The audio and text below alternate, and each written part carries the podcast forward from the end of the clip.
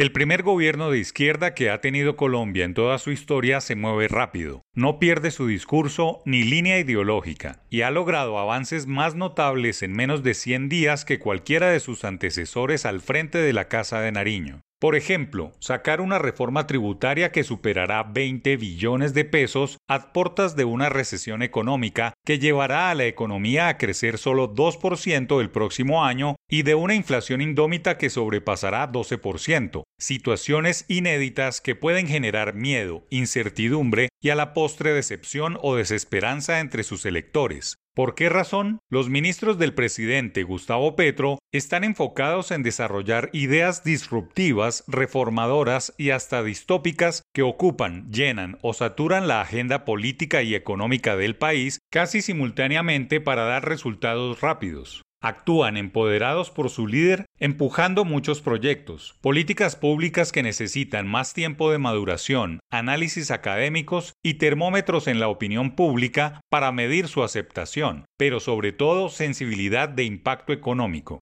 Los ingresos de la tributaria billonaria se irán en cumplir las grandes promesas electorales, pero el estado de las finanzas públicas va a absorber el grueso de esos 20 billones de pesos y poco sobrará, para no ser inferior a las promesas, como la idea loca de comprar 3 millones de hectáreas de tierra sin haberle hecho el modelo económico, con el objetivo loable de ejecutar una reforma agraria. Quizá una descabellada insinuación hecha por el Ministerio de Agricultura, generando falsas expectativas entre los más necesitados. Solo en la esfera económica, el gobierno nacional ha abierto muchos frentes de batalla o de cambio institucional. Las reformas a las pensiones, la laboral y las nuevas y polémicas políticas mineroenergéticas, todas son verdaderos misiles que se lanzan sobre el establecimiento que necesita tiempo de asimilación.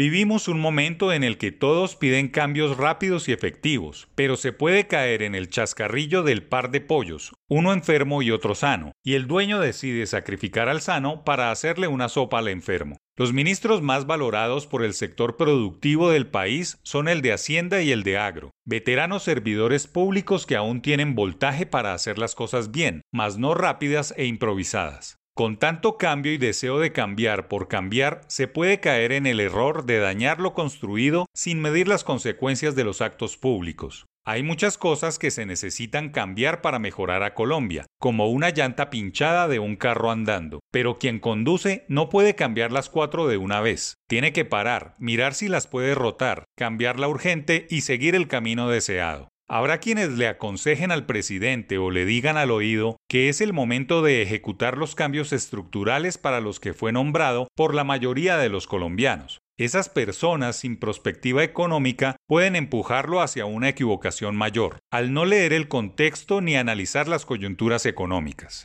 La nueva política mineroenergética es un auténtico harakiri si no se analiza bien el entorno, y una reforma pensional que lesione los fondos privados de pensiones en medio de una devaluación voraz como la actual puede llevar al fracaso financiero de todos. Shiva piano, basano e lontano.